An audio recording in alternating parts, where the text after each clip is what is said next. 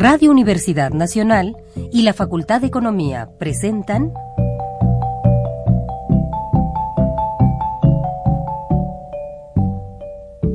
Los bienes terrenales.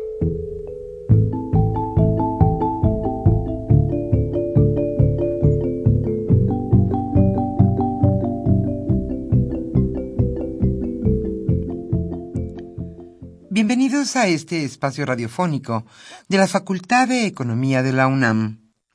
Como cada semana, estamos aquí con ustedes para reflexionar sobre un tema interesante relacionado con la economía, la política, la cultura y las cuestiones sociales. En nuestra mesa de análisis participan destacados especialistas, quienes nos acompañan hoy en este estudio y como siempre, le invitamos a participar en este programa a través de sus llamadas telefónicas. Para nosotros es un gusto saber que usted desde su casa, desde su oficina o en el lugar donde se encuentre, se interesa en el tema que tratamos. Nuestro número 5536 8989. Repito con mucho gusto. 5536 89 89.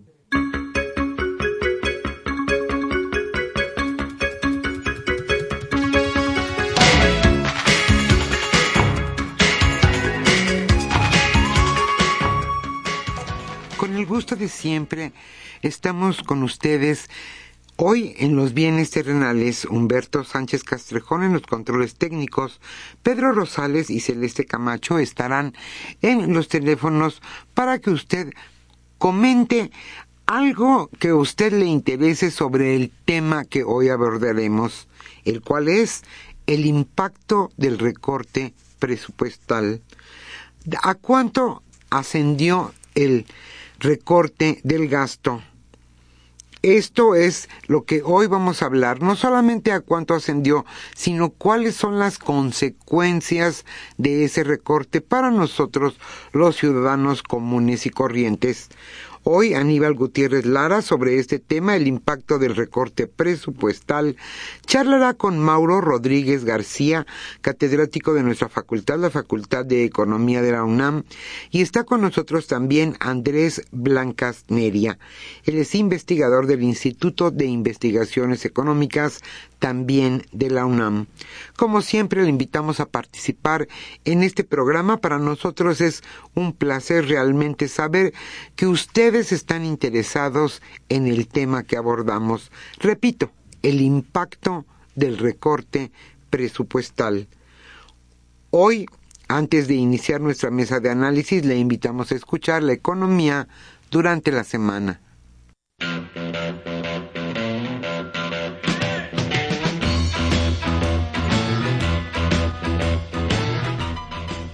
La economía durante la semana.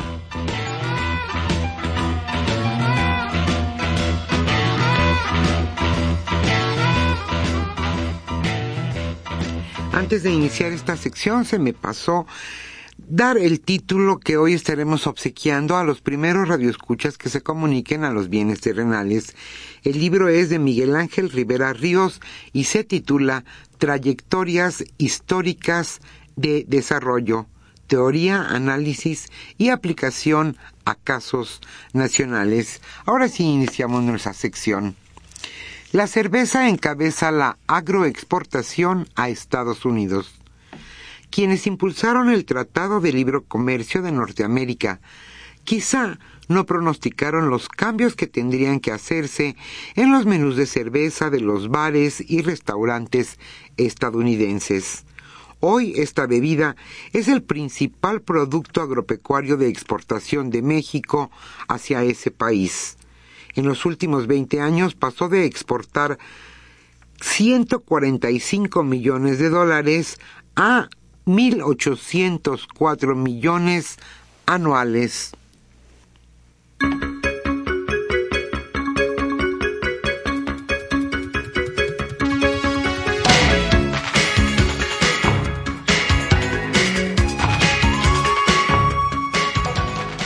Los japoneses les interesa nuestro petróleo.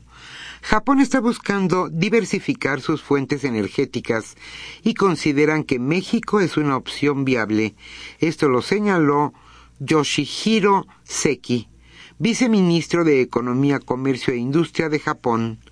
Ante la reciente reforma energética, hay una serie de oportunidades para que compañías japonesas puedan invertir en infraestructura y financiar proyectos energéticos y de transferencia tecnológica.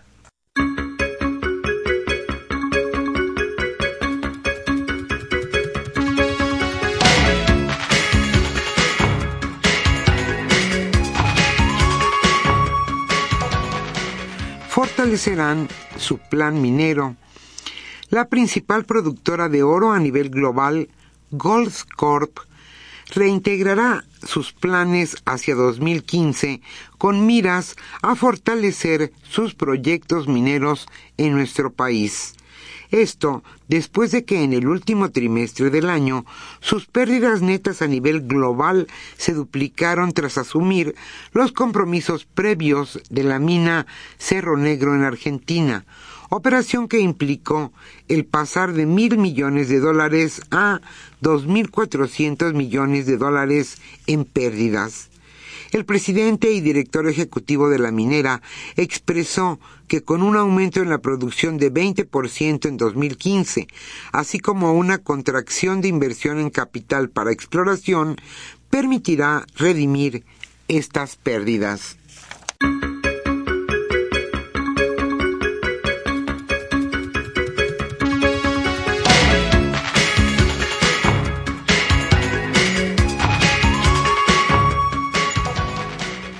Crece el empleo en el sector manufacturero. En diciembre de 2014 se alcanzó el mayor número de empleados en la actividad fabril. La evolución mensual del indicador de personal ocupado en esta industria presentó un pequeño avance en ese mes, con 0.19% respecto a noviembre del mismo año.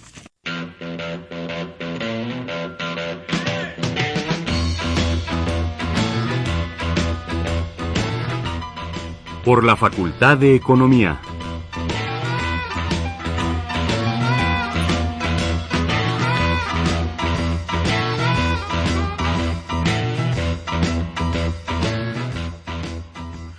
Como usted sabe, esta semana dio inicio la trigésima sexta edición de la Feria Internacional del Palacio del Internacional del Libro, perdón, del Palacio de Minería y la Facultad de Economía participará en diferentes eventos. Algunos de ellos son, por ejemplo, el seminario sobre la crisis económica en México, la vuelta al mundo desigual en cinco días para mañana sábado 21 de febrero de 14 a 14.45 horas en la Galería de Rectores se presentará la conferencia Estados Unidos de la afluencia a la desigualdad. Participarán Arturo Valderas, Jorge Durán y moderará Javier Alejo y para el domingo 22 de febrero de 12 a 12.45 horas en el Auditorio 4, también dentro de este mismo seminario sobre la crisis económica en México, se hablará de Europa, de la crisis a la desigualdad. Aquí participan Carlos Panico, Francisco Gil Villegas y Santos Ruesga Benito.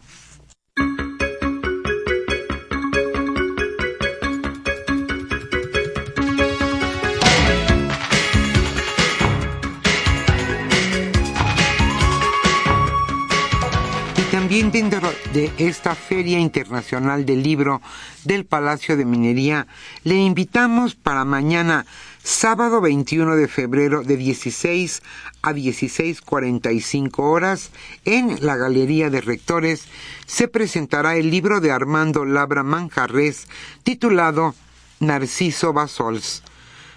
Presentan este texto Leonardo Lomelí, Rolando Cordera y María Elena Cardero. Y para el domingo 22 de febrero, de 12 a 12.45, en el auditorio Sotero Prieto, se presentará el libro La economía política de las finanzas públicas, México 1917-2014. El autor estará presente, Carlos Tello Macías, y estarán también Rolando Cordera y Jorge Ibarra.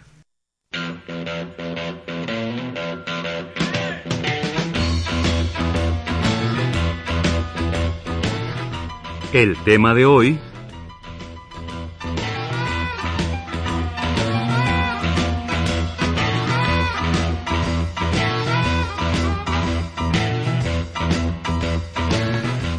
señalamos al inicio de este programa, el tema que hoy se abordará en nuestra mesa de análisis es el impacto del recorte presupuestal. Hoy Aníbal Gutiérrez Lara charlará con Mauro Rodríguez García, catedrático de nuestra facultad, la Facultad de Economía de la UNAM, y también con Andrés Blancas Neria. Él es investigador del Instituto de Investigaciones Económicas de la UNAM. Como siempre, le invitamos a participar en este programa a través de sus llamadas telefónicas. El libro que hoy estaremos obsequiando a los primeros radioescuchas que se comuniquen a los bienes terrenales es Trayectorias históricas de desarrollo. El autor Miguel Ángel Rivera Ríos.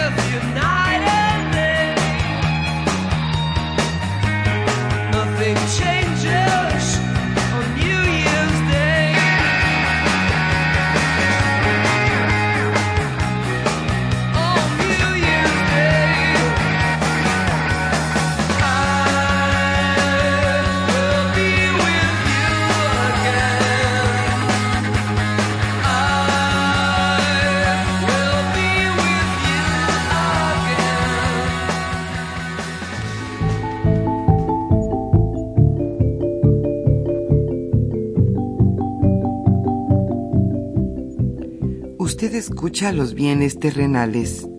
Nos interesa conocer su opinión. Le invitamos a comunicarse a este programa al teléfono 5536 89 89. Repetimos con mucho gusto, 5536 89 89.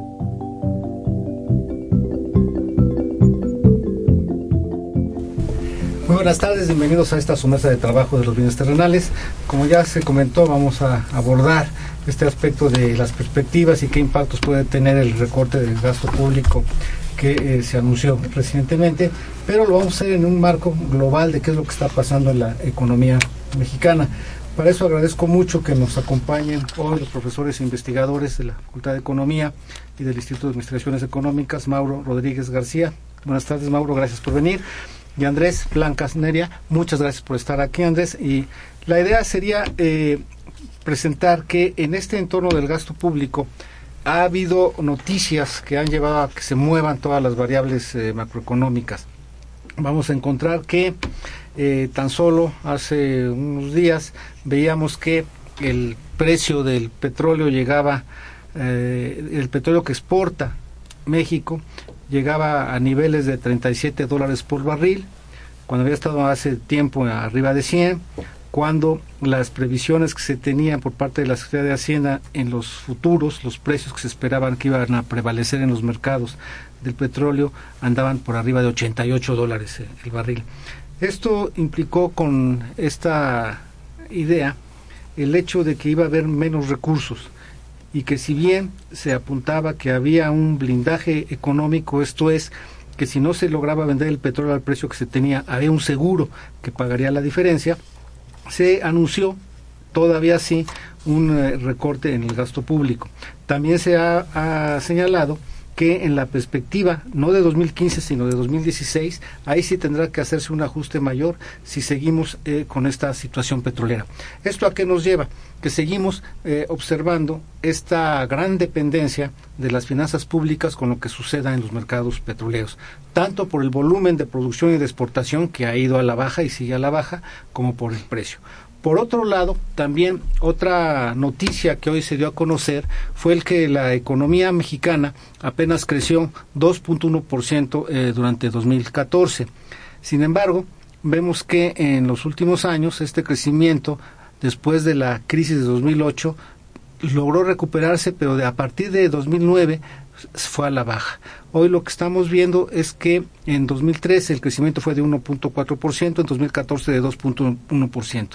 ¿Qué tiene que ver con esto, esto con las finanzas públicas? Por un lado, que la captación de ingresos se estuvo estimando siempre en función de que la economía iba a crecer y se prevían tasas superiores a esta cifra de crecimiento. Si la economía crece, hay más riqueza, hay más ingresos. Si hay más ingreso, hay más impuestos sobre la renta.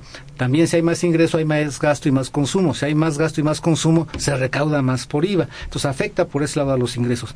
Pero por otro lado, el hecho de que se esté vislumbrando un apretón en los ingresos, sea por la parte petrolera, sea por la parte de crecimiento, implica, como siempre, que hay que apretar el gasto y ahí es donde sobre todo afecta pues algunos programas sociales, algunos proyectos de inversión que era con los que se iba a dinamizar la economía y, generar empleo y así como puede afectar los precios y el abasto de algunos bienes y servicios que consume generalmente la población. En este entorno, entonces, vamos hoy a platicar con nuestros compañeros que, además, también abriendo un paréntesis, recién terminaron un libro que se llama Aspectos de la Política Fiscal en México, que también será presentado en minería. Eh, tengo entendido que el domingo primero de marzo, alrededor a la una de la tarde. Sí en el Palacio de Minería para que puedan también platicar aquí con nuestros expertos. Mauro, en este entorno, eh, ¿cuál es tu opinión de eh, precisamente cuáles son esos aspectos sensibles de nuestras finanzas públicas que hoy nos siguen llevando, como en otra ocasión, aunque no de manera tan drástica, a pensar en recortes y ajustes al gasto?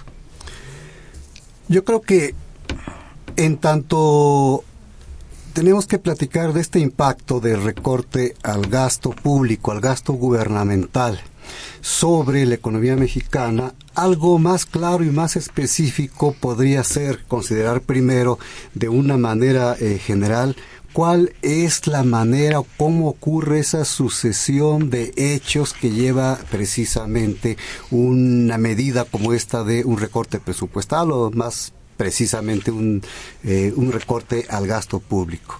Después de eso podríamos platicar en torno de los asuntos específicos de lo que se concreta esto, como eh, si pega o no pega a eh, cierto tipo de programas sociales o a la inversión pública. Pero yo creo que más importante que eso, si el tiempo nos lo permite, podríamos abordar de manera más general una evaluación de por qué adoptar este tipo de medidas medidas en el mediano plazo y no en el corto plazo, como lo que implica lo que enseguida voy a decir, eh, sobre el conjunto de la economía.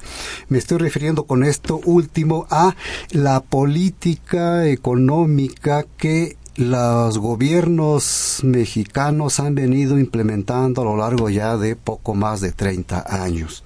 Ojalá y nos dé tiempo para eso. Por lo pronto, para dar entrada a eh, la discusión o a esclarecer un poquito más la problemática, eh, es pertinente plantear que, considerado el corto plazo como lo que puede ocurrir a lo largo del presente año, una contracción del gasto, una reducción de eh, el gasto público, eh, va a desembocar inevitablemente, en primer lugar, en una menor generación de el conjunto de productos o de mercancías que generamos como país a lo largo del año y por lo tanto en eh, un crecimiento menor de los ingresos que las personas reciben también en ese periodo.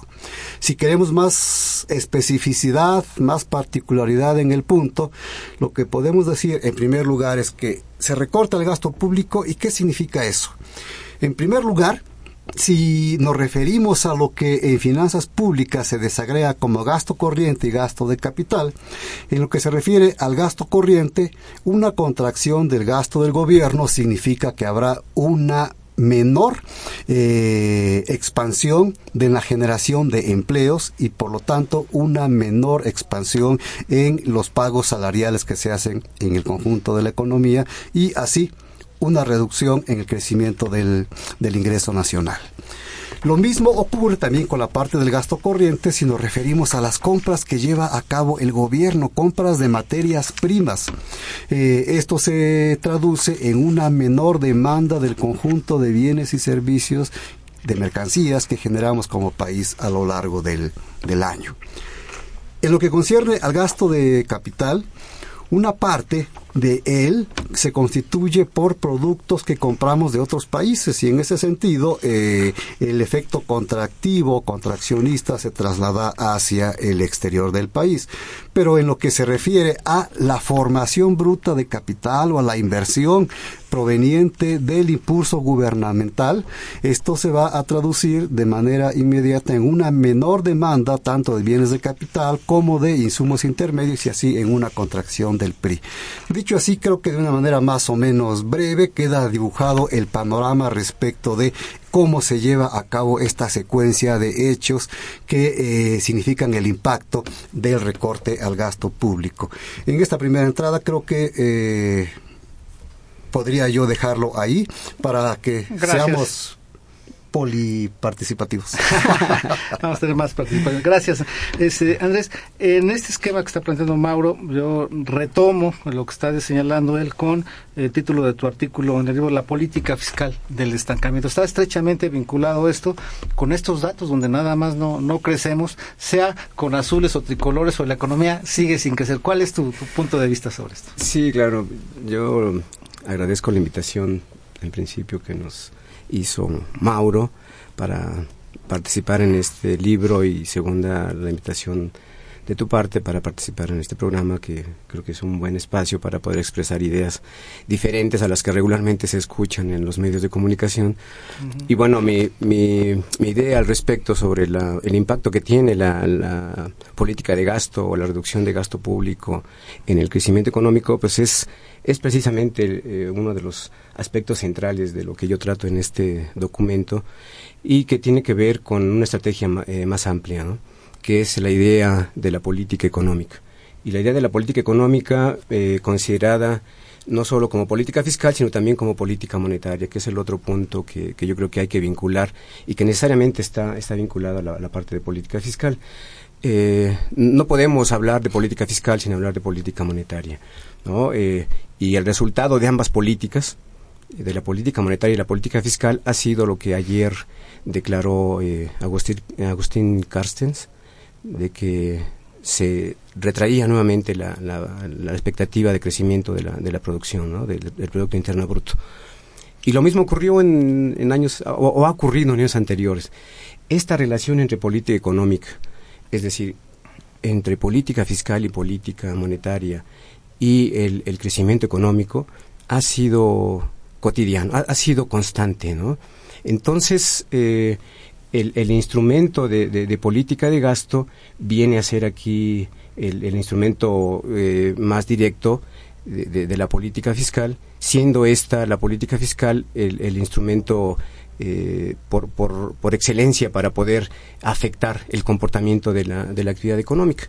Y entonces, si no está creciendo la economía, no está funcionando la, la, la política fiscal en, en términos objetivos y, y, claros, ¿no? Eso es, ese es el, el mensaje que nos da el, el, el director del, de, de, del Banco de México, ¿no? Entonces, eh, esta, esta política fiscal ha estado supeditada de alguna manera a los criterios generales de la, de la política propuesta por el Fondo Monetario Internacional y que no puede dejar de lado nuestro gobierno, ¿no?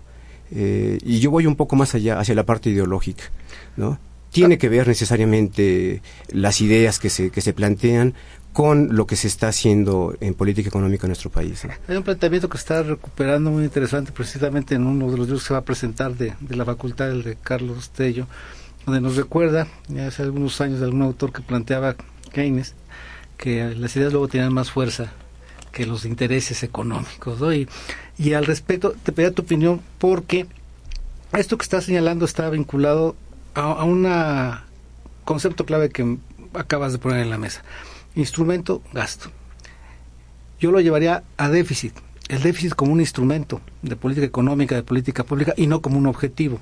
Yo ya hasta en ley tenemos el déficit cero. ¿no? ¿Cuál sería tu opinión? Eso es lo que nos amala. Sí, eh, cuando expresé mi opinión sobre eh, la importancia que tiene la, política económica y, la vinculación que hay con, las ideas, eh, no debemos dejar de lado que desde los años 80 la ideología dominante y que ha predominado, que ha, ha hecho los cambios en, la, en, la, política económica ha sido precisamente la, ideología neoliberal. Y entonces eh, allí encontramos el concepto de finanzas, de nuevas finanzas públicas o de finanzas sanas que se vinculan o que significan un, un balance equilibrado de las finanzas públicas, es decir, un déficit que tiende a cero. Y, y, se acepta en términos generales que sea entre 2 y 3% del Producto Interno Bruto. Esto con el objetivo no de mantener las finanzas sanas, sino de mantener una, estabilidad de precios. Esos dos puntos son fundamentales para poder entender el, comportamiento actual de la, política económica y en particular de la política fiscal, incluyendo la política de gasto. Entonces, eh, el hecho de que se hable de, un déficit eh, reducido o de un balance fiscal eh, adecuado tiene que ver con la, parte monetaria. Por eso decía que la parte de política monetaria tiene que vincularse necesariamente con la, parte de, política fiscal. Y el objetivo de lograr bajos niveles de inflación tiene que ir asociado en esta ideología eh, a la, eh, al mantenimiento de una, de una política fiscal eh, de, de, bajos niveles de, déficit público. Y entonces vemos efectivamente que los resultados han sido, en ese sentido, han sido exitosos. ¿No? Eh, se han logrado mantener eh, bajos niveles de inflación y también se han logrado mantener bajos niveles de, déficit público.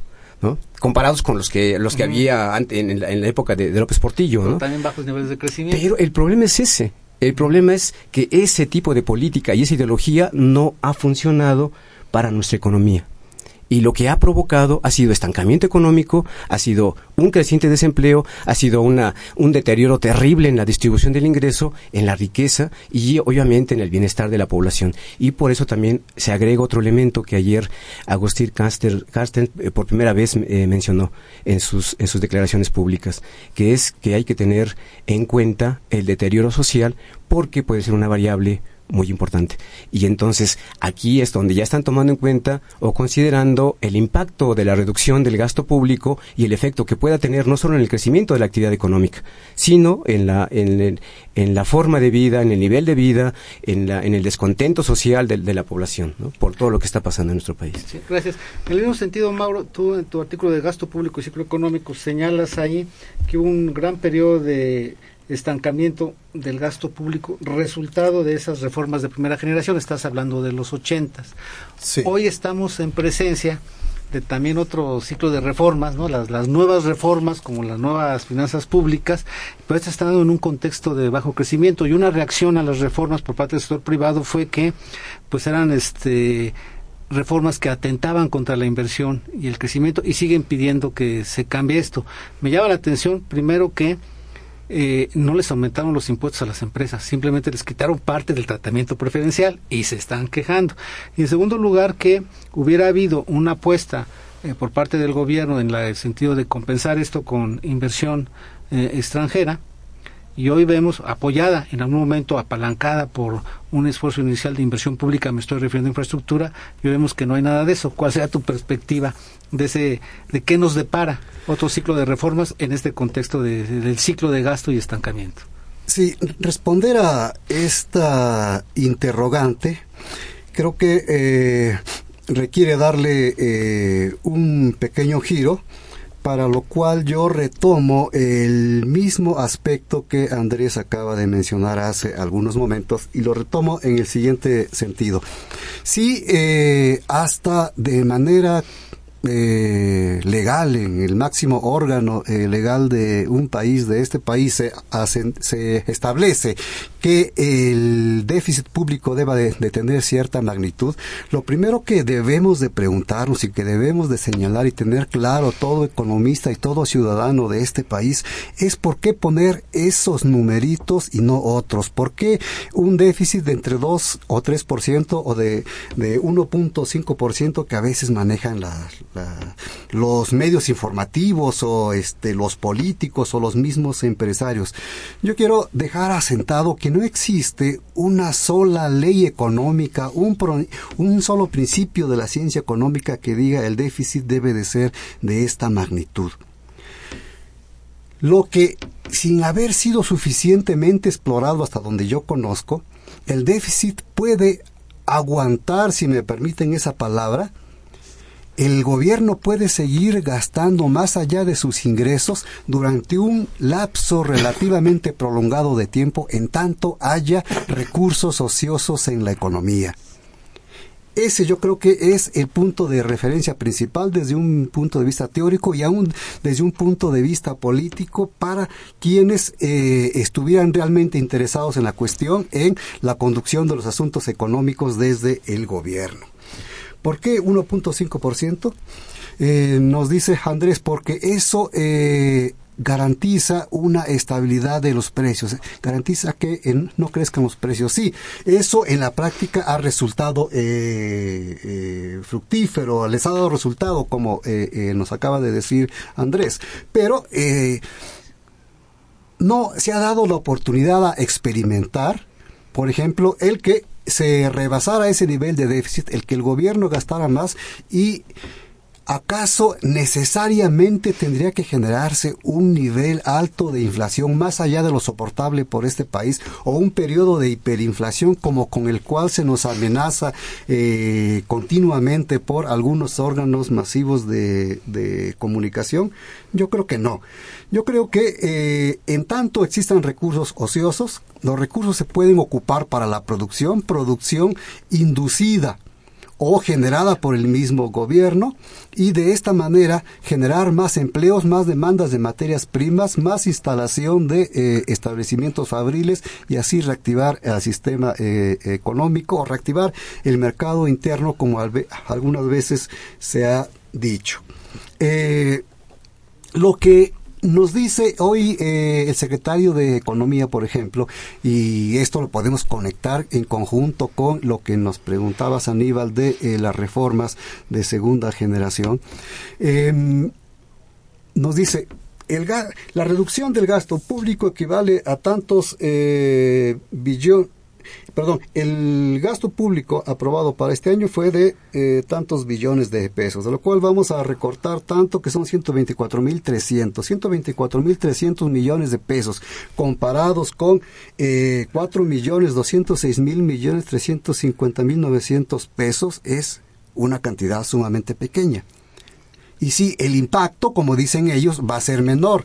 Como diría el secretario de Economía o el señor Carsten, el, el impacto cuantitativamente es poco. Sí, es poco, pero si a esto lo sumamos que se trata de un proceso que viene ocurriendo desde hace 30 años, desde 1983, entonces nos encontramos con que la infraestructura productiva y la infraestructura social, esto es, el conjunto de instalaciones, de organismos que ayudan a que la generación de mercancías, de empleos, de ventas en este país se vaya degradando con el tiempo, se vaya volviendo inútil por haber dado eh, su vida útil, entonces lo que nos vamos encontrando al paso del tiempo es con cosas como las que vemos eh, todos los, los días.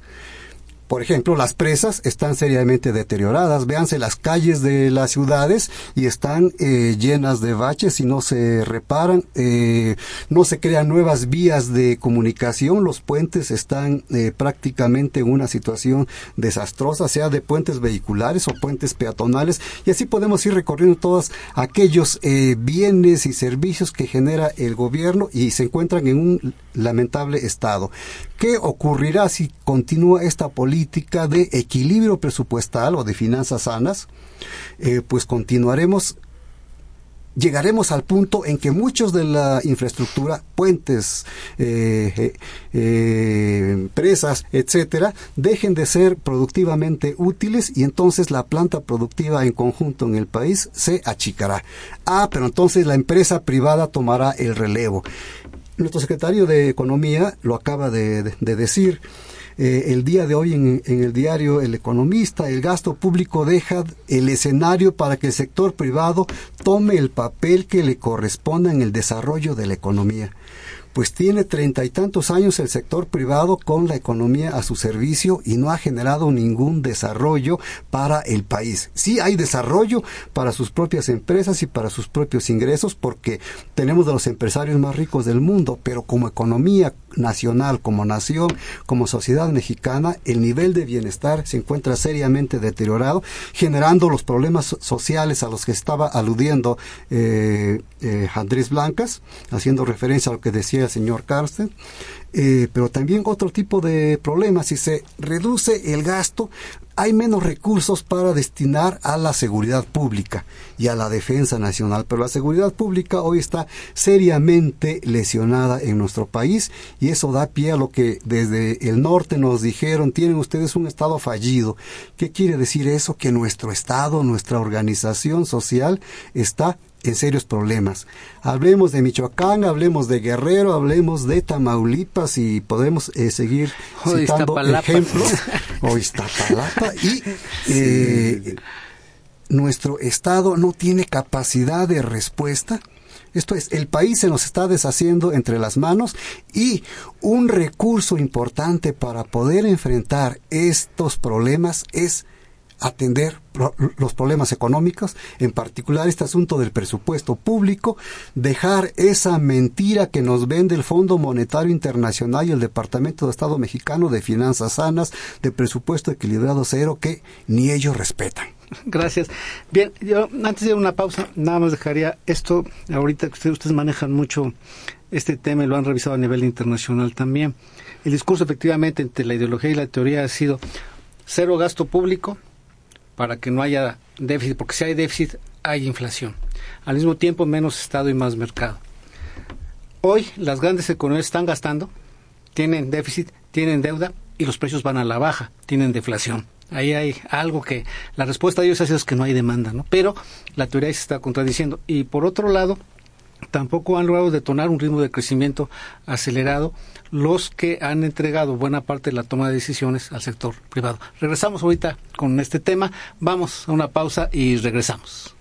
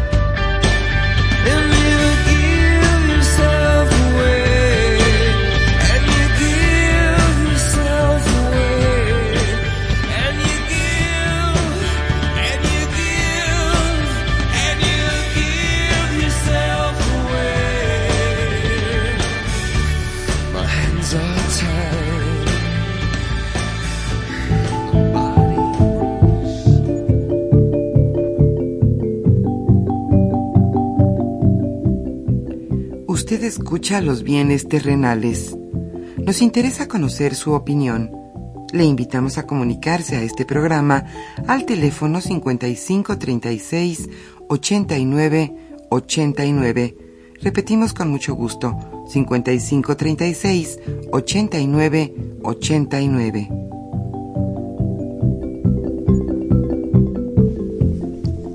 Gracias, regresamos a esta su mesa de trabajo de los bienes terrenales.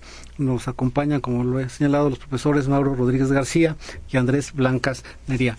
Eh, habíamos señalado esta idea de esa relación entre el gasto público, inflación y, crecimiento. Eh, en este contexto que se planteaba de eh, cómo afecta a las economías, eh, también es importante mencionar es esta idea de, pues le afecta de manera diferente ese tipo de políticas a una economía desarrollada que a una de menos desarrollo o en desarrollo y le afecta menos a su población, de, manera diferenciada a su población, ¿no? Sí, sí, claro. Yo creo que eh, las políticas implementadas por el Fondo Monetario Internacional y por el Banco Mundial eh, y los distintos organismos eh, financieros internacionales eh, afectan o tienen un efecto diferente si se aplican para economías desarrolladas que para economías en vías de desarrollo o, emergentes, ¿no? Podemos ver lo que le está ocurriendo a los famosos o a los llamados PICs, ¿no? Que es Portugal, Italia, España y, y ah, ah, y Grecia, perdón.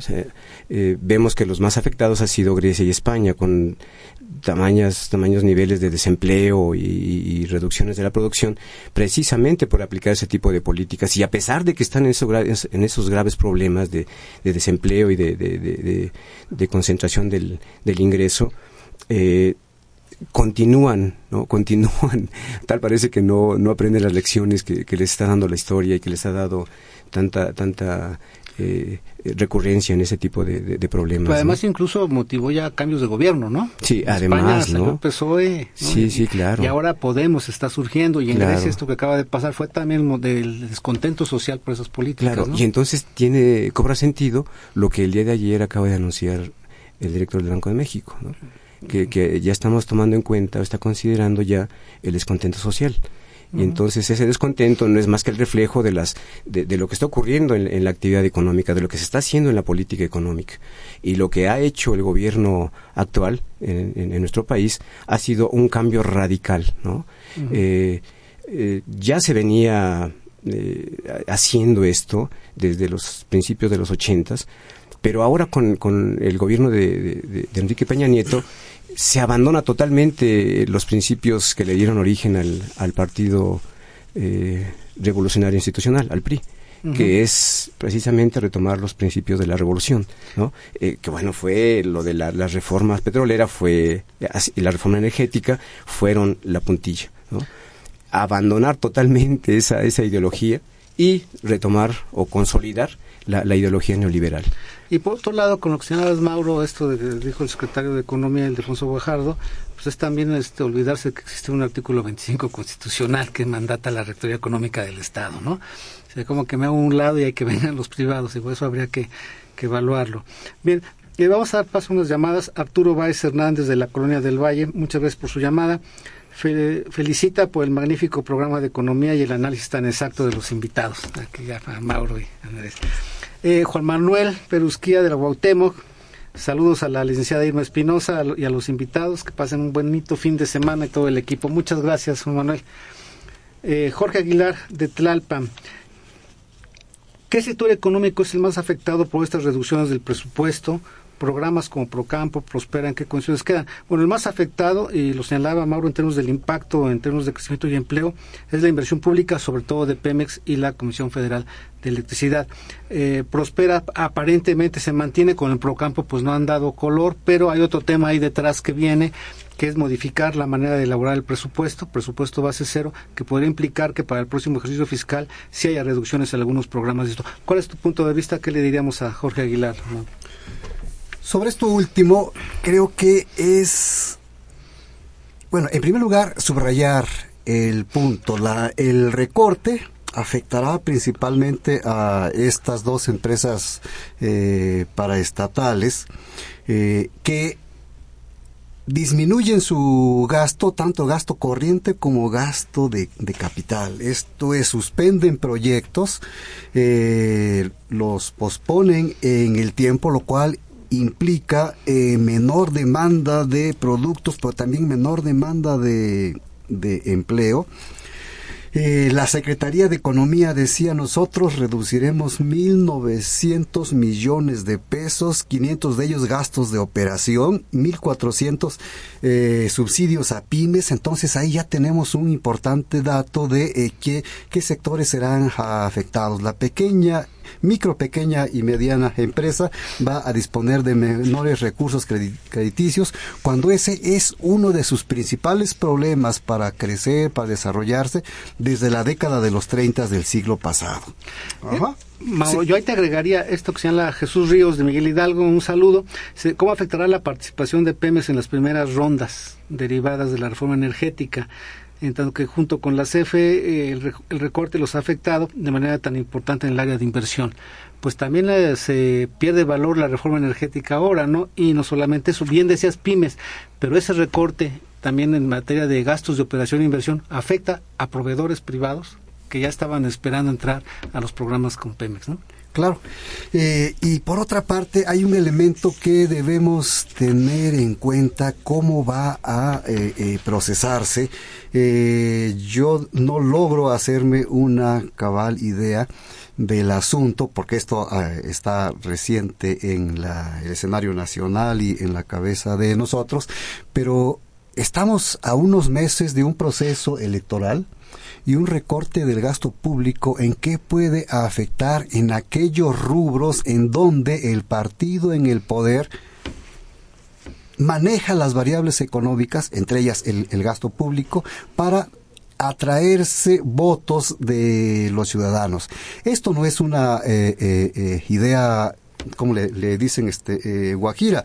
Hay este economistas renombrados que han elaborado modelos, en particular una teoría que le llaman el ciclo político de los negocios y que tiene que ver precisamente con este asunto. Al acercarse periodos eh, de elecciones no se especifica si eh, eh, de poder ejecutivo o de legislativo o de ambos, pero eh, el partido que está en el poder intenta traerse votos a través del el manejo de ciertas variables económicas, entre ellas el gasto público destinado a ciertos sectores específicos, vigilar que la inflación no crezca lo suficiente y con eso dar la impresión ante la ciudadanía de que están ejerciendo una buena o magnífica gestión de la administración pública y así el voto del funcionario o funcionarios que están en el poder eh, será traído hacia el partido al cual eh, pertenezca.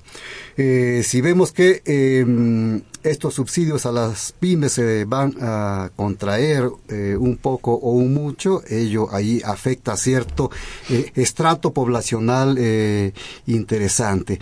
Pero también cómo se van a manejar todos esos programas de beneficio social que existen tanto en estados de la República como en el Distrito Federal. Yo creo que ahí habría que ponerle una atención más cuidadosa y los datos no he podido yo penetrar en ellos por, decía yo, la premura con que esto se ha presentado. Ahí además agregaría que, bueno, esta idea de, del uso del presupuesto ahora lo hacen todos, ¿no? Ya, hay pruebas de que todos, todos le entran por igual. Y efectivamente, yo agregaría esta situación, en términos del ciclo, que pues la veda electoral es que no pueden gastar. Y si esto se cumple, no puedes gastar y además ya recortaron el gasto, pues este año no va a tener un impulso importante por, por esa vía, ¿no? Bien, eh, tenemos la pregunta de Javier Guerra Benito Juárez. Nos dice Andrés, ¿es difícil abandonar el modelo económico neoliberal o por qué se insiste en su aplicación?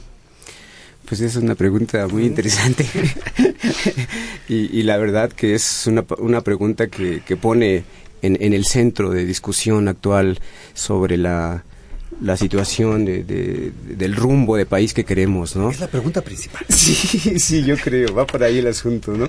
¿Qué, qué, tipo de país queremos? Y bueno, ahí tiene que ver los, los intereses económicos, ¿no? La, ideología con intereses económicos y políticos no puede ir desvinculada, lo acaba de mencionar eh, acertadamente eh, Mauro, en el que, bueno, pues ahí está el presupuesto público utilizándose para para cuestiones políticas, ¿no? Y, no, eh, no es casual que el día de hoy se dio a conocer que el caso Monex eh, ya se resolvió en la madrugada, ¿eh? así rapidísimo. y bueno, sabemos lo que significó en, en ese proceso político el, caso Monex.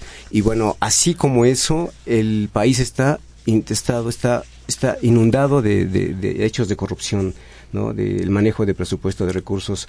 Y, bueno, ahí entramos a otro tema de aguas lodosas, que es el tema de la corrupción y el narcotráfico, el tema de la, de la de la corrupción y el tema del crecimiento económico y del eh, enriquecimiento ilícito y entonces encontramos situaciones de, políticos con actividades económicas e industriales y que o de negocios para no llamarle industriales de negocios que dices son más rentables y ahora cada quien quiere tener con la, posibilidad de, ahora que se abre la candidatura independiente pues quieren entrar en la política porque saben que es negocio sí exactamente entonces este, pues pues esa pregunta de, la ideología eh, eh, ¿cómo, ¿cómo, entrarle? Yo creo que tiene, tiene mucho sentido la, la, idea de la, de la participación ciudadana. Yo creo que no es posible eh, eh, querer cambiar una, una situación de este tipo si no es a través de la, de la participación ciudadana.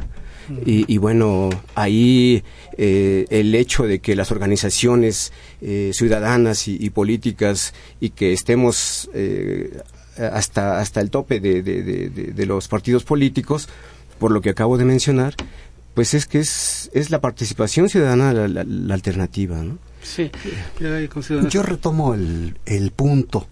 Em, podemos concebir o definir de diferentes maneras al Estado y una de ellas es decir, el Estado es una relación de clases ¿Qué quiere decir esto? Esto quiere decir que el Estado, del conjunto de intereses a los que se refería Andrés recientemente, y no solo de eso, sino de otros, intereses económicos, políticos, sociales, religiosos, educativos, los grupos sociales no solo las clases sociales, los grupos sociales más diversos pueden organizarse, plantear sus intereses, luchar por hacerlos valer, pero solamente algunos de ellos logran traspasar hacia la esfera de lo público, hacia la esfera del Estado.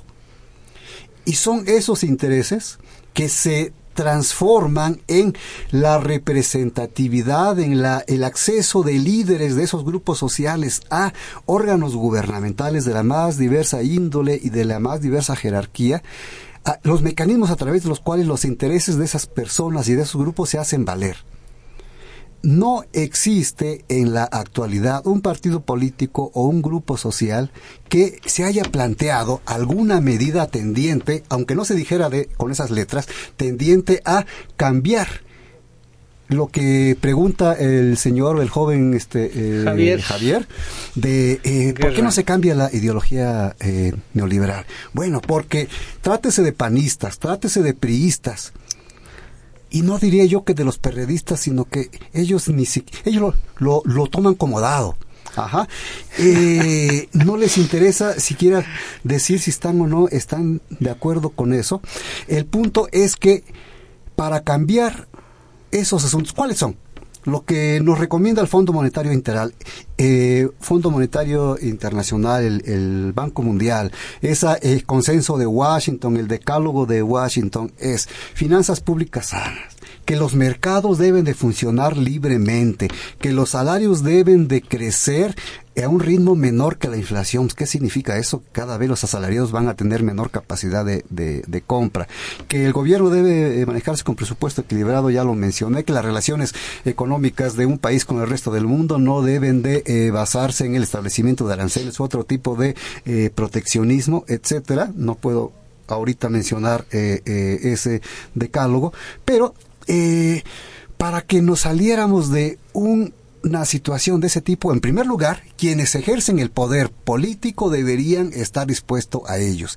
Y en segundo lugar, deberían estar dispuestos a recibir financiamiento y eh, la bendición del Fondo Monetario Internacional y del Banco Mundial. Parece que quieres decir. Es, esa, es esa lección que traemos desde los ochentas en donde recordamos que fuimos más papistas que el Papa, ¿no? Y, y, nos fuimos al extremo. Y eso permeó y se quedó. Y como bien dices, una idea de política económica como un ejercicio de poder es esa ideología que prevalece en las élites, lo que ha impedido que eso se modifique. Y por ejemplo, en Estados Unidos, cuando Obama quiso hacer un ligero cambio, rescatando el gobierno de Estados Unidos a industrias y a bancos, precisamente la oposición que hubo a eso fue más ideológica que teórica. Y vemos que es difícil entonces en una cosa que ha sido ya prácticamente parte de la cultura económica y de los medios de comunicación todo el tiempo, por lo que ha estado tan arraigada, ¿no? Precisamente en, esta situación.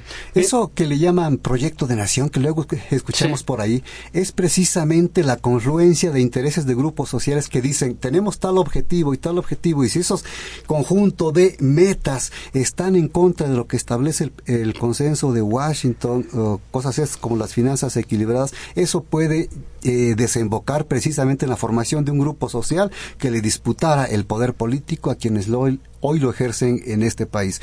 Pero decir esto y que se vea concretado en la realidad, que algunos grupos lo procesen, es algo sumamente difícil. Sí, gracias, Mauro. Amado, un último apunte ya para ir cerrando. Sí, claro. El, desencanto que existe en la, en la sociedad mexicana por nuestros políticos, por nuestra forma de, de, gobierno, eh, pero también ahí es precisamente el punto, ¿no? De, del, que yo estoy considerando que es fundamental para cambiar esa, esa ideología. Creo que es la participación ciudadana a través de la organización y a través de las propuestas alternativas, cómo se puede generar un cambio en esa ideología.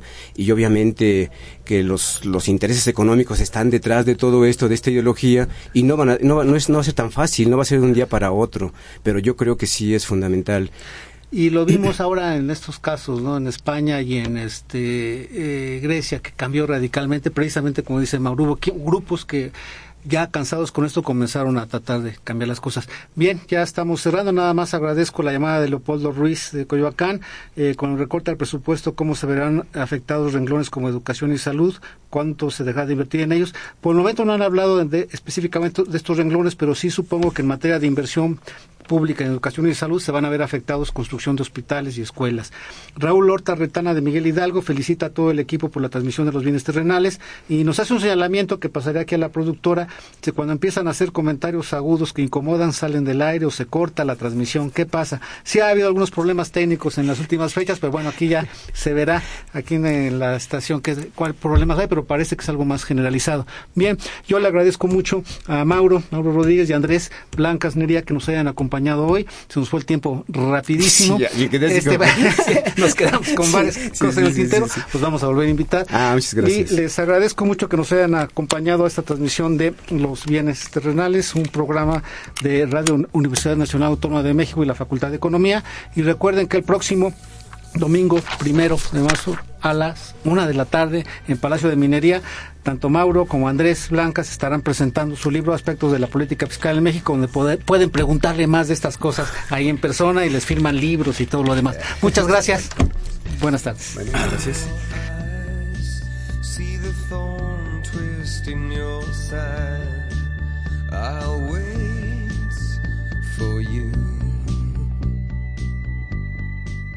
Agradecemos su atención y participación en este programa a través de sus llamadas telefónicas y la invitamos la próxima semana a la misma hora en otro programa más de los bienes terrenales. La coordinación general fue de Carlos Javier Cabrera Adame, la coordinación académica de Aníbal Gutiérrez, Roberto Cabral, Alejandro Pérez Pascual, Rubén Antonio Miguel y Leonardo Lomelí Vanegas. En los controles técnicos, nuestro compañero Humberto Sánchez Castrejón. Y en la voz y producción, su amiga Irma Espinosa, quien se despide de ustedes y le desea un agradable fin de semana.